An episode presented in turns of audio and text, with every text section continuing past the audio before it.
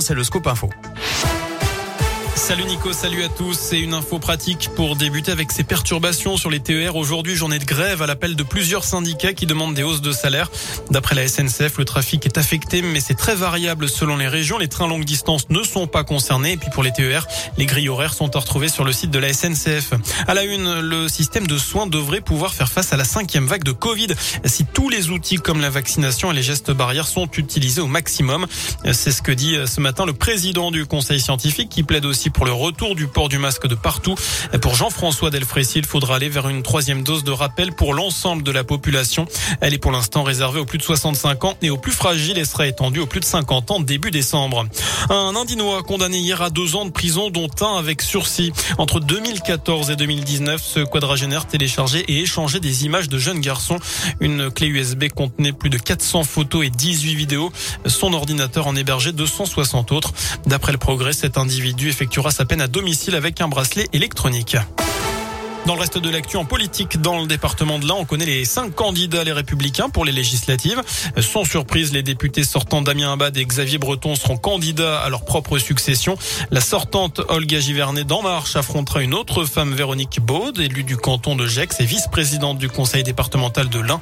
Stéphane Trompille, lui aussi député En Marche, affrontera Oran Réagnan, tête de liste aux dernières municipales à Bourg-en-Bresse. Enfin, Alexandre Nanki, euh, qui est conseiller régional d'Auvergne-Rhône-Alpes, a été désigné pour la deuxième circonscription.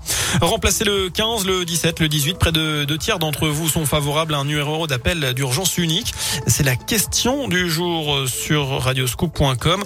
Alors que le Parlement a adopté hier cette proposition de loi défendue notamment par la Fédération nationale des pompiers afin de ne pas jouer les simples ambulanciers et de pouvoir mieux se concentrer sur les missions spécifiques de soldats du feu.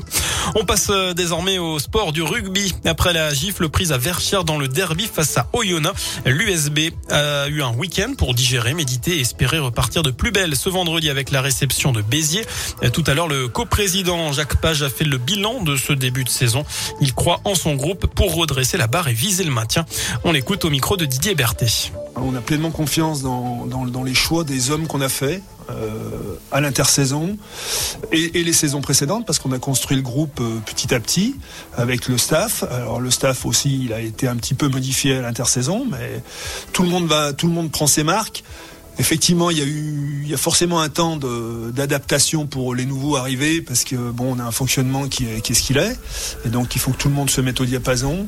Euh, donc ça prend un petit peu de temps. J'espère que, j'espère que les trois mois qu'on a passés ben, sont suffisants pour que, pour qu'aujourd'hui ça, ça bascule vraiment du bon côté. Voilà, USB Béziers, c'est donc ce vendredi à 19h au Stade Verchères.